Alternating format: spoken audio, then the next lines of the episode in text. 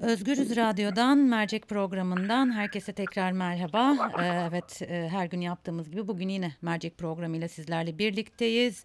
Cumhurbaşkanı ve AKP Genel Başkanı Recep Tayyip Erdoğan bu sabah partisinin genel merkezinde AKP e, genişletilmiş il başkanları toplantısında konuştu. Günlerdir kamera karşısına geçmiyordu biliyorsunuz sağlık sorunları yaşadığı iddia edilmişti. Bugün Erdoğan kameralar karşısındaydı ve e, gördüğümüz kadarıyla ara ara e, öksürdüğü için konuşmasına ara vermek zorunda kaldı. Onun dışında iyi görünüyordu. E, peki Erdoğan neler söyledi, söyledi hemen kısaca hatırlatalım. S-400'leri aktif etmeyin çağrısına S-400'lerin Nisan ayında aktif hale getireceğiz yanıtını verdi. F-35'lerin satışının durdurulmasına ilişkin ise S-400 meselesinde Türkiye'ye daha fazla adaletsizlik yapılmamalı. ABD'nin aklı selimle davranacağını umut ediyorum dedi. Erdoğan 2023 seçiminde de bambaşka bir AK Parti ile sandıkta olacaklarını ifade etti. AK Parti'nin 7. olan büyük kongresi sürecinin ise sonbaharda başlatacağını duyurdu.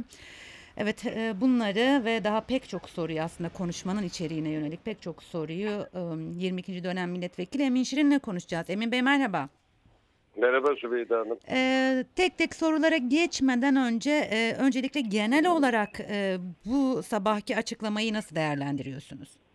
Bir kere Sayın Recep Tayyip Erdoğan'ın sağlıklı bir şekilde e, halkın önüne çıkmasını büyük bir memnuniyetle karşıladığımı ifade edeyim.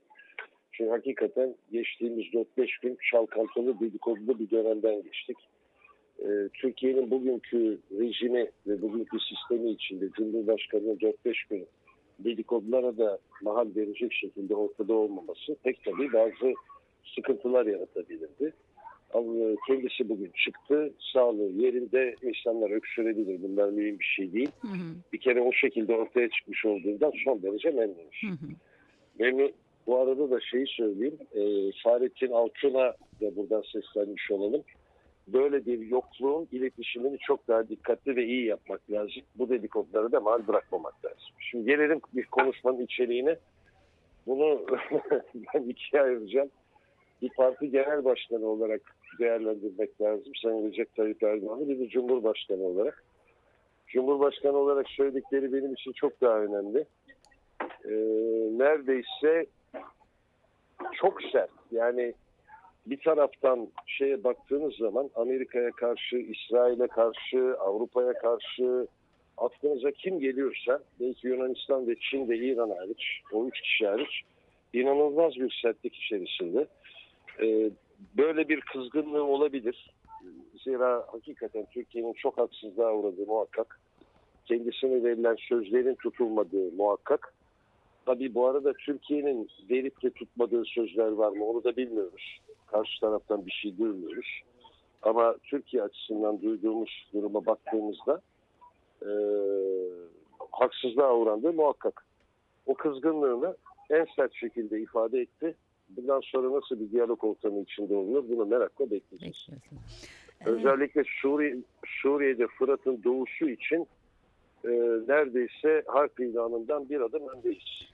Ee, bir adım gerideyiz diyelim. E, as, evet. Aslında sorularımdan biri de tam da onunla ilgili şöyle söyledi. E, güvenli bölge görüşmeleri için ne şekilde sonuçlanırsa sonuçlansın biz Fırat'ın doğusundaki terör koridorunu paramparça etmekte kararlıyız. Bunun için evet. de kimseden izin almamıza gerek yok dedi. Yani bu bizi e, nasıl bir Suriye politikası bekliyor bizi bundan sonra sizce? Şimdi Sayın Recep Tayyip Erdoğan Türkiye'deki tek karar verici olduğunu düşünürseniz e, bugüne kadar geldiğimiz noktada da baktığımızda bunu demin söylediğim gibi Kuzey Suriye açısından harp ilanının bir adım gerisindeyiz. Bunun başka bir çaresi de yok gibi görünüyor. Çünkü çare esas itibariyle Suriye merkezi hükümeti Rusya ve Amerika ile ve aynı şekilde YPG'nin PKK barındırmayan unsurlarından müzakereden geçiyor. Bu müzakereye girmek istemiyor Türkiye. Esad'la konuşmuyor. Dolaylı olarak Amerika veya Rusya ile bu konuyu, YPG konusunu veya Fırat'ın doğusunu konuşma konusunda bir netice vermiyor.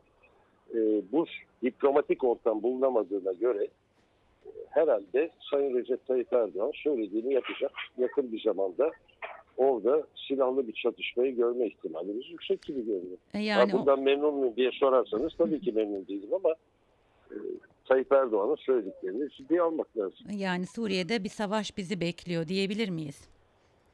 E, inşallah yanılırız diyelim. E, Peki.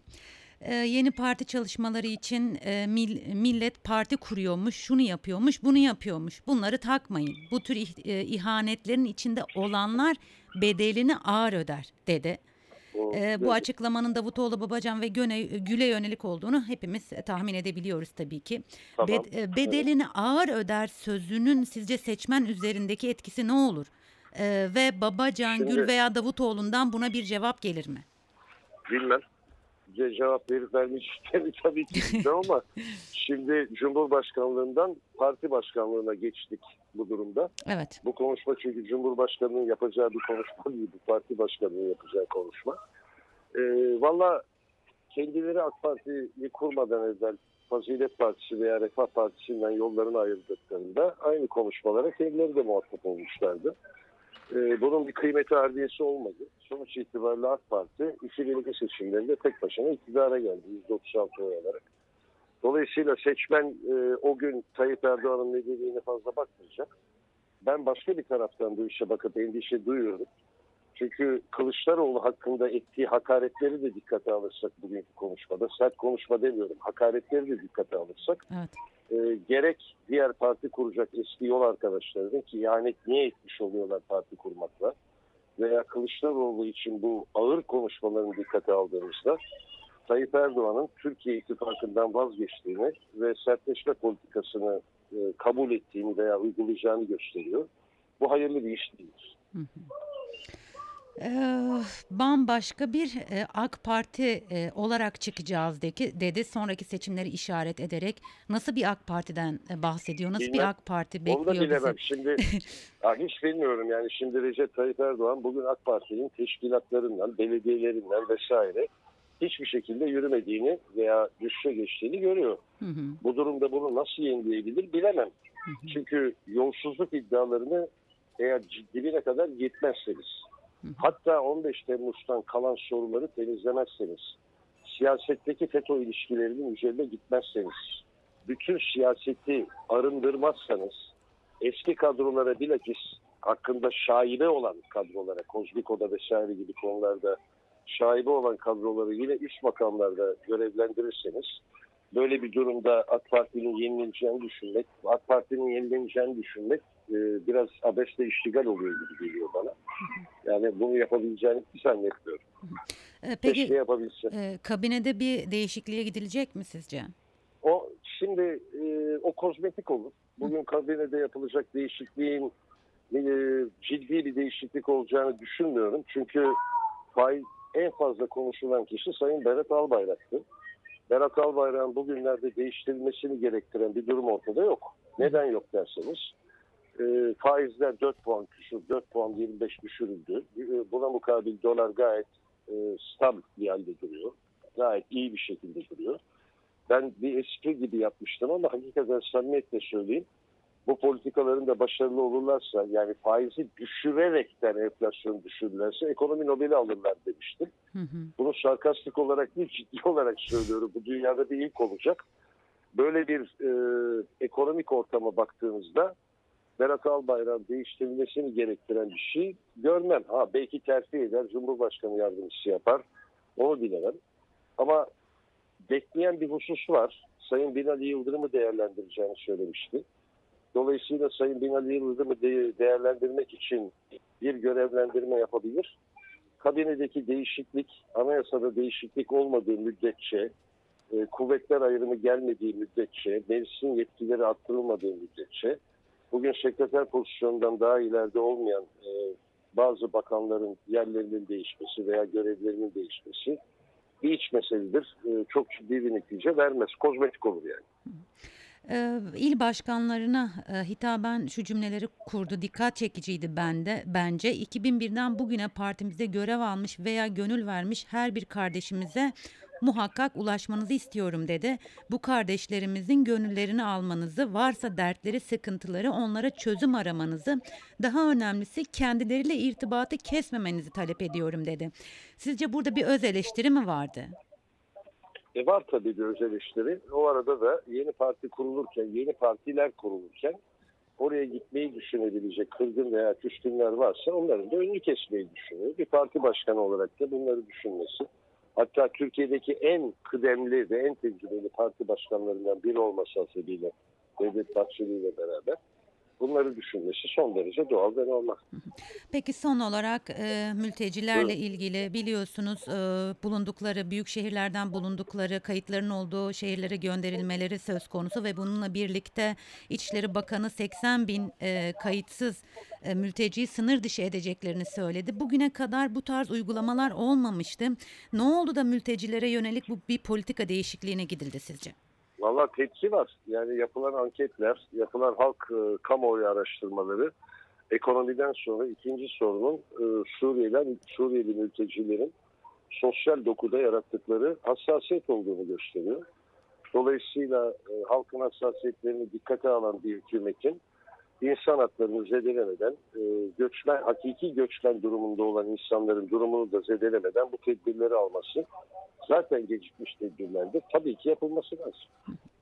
E, Emin Bey çok teşekkür ediyorum vermiş olduğunuz Ben bilgiler ve değerlendirmeler için. Çok teşekkürler. Teşekkür ederim.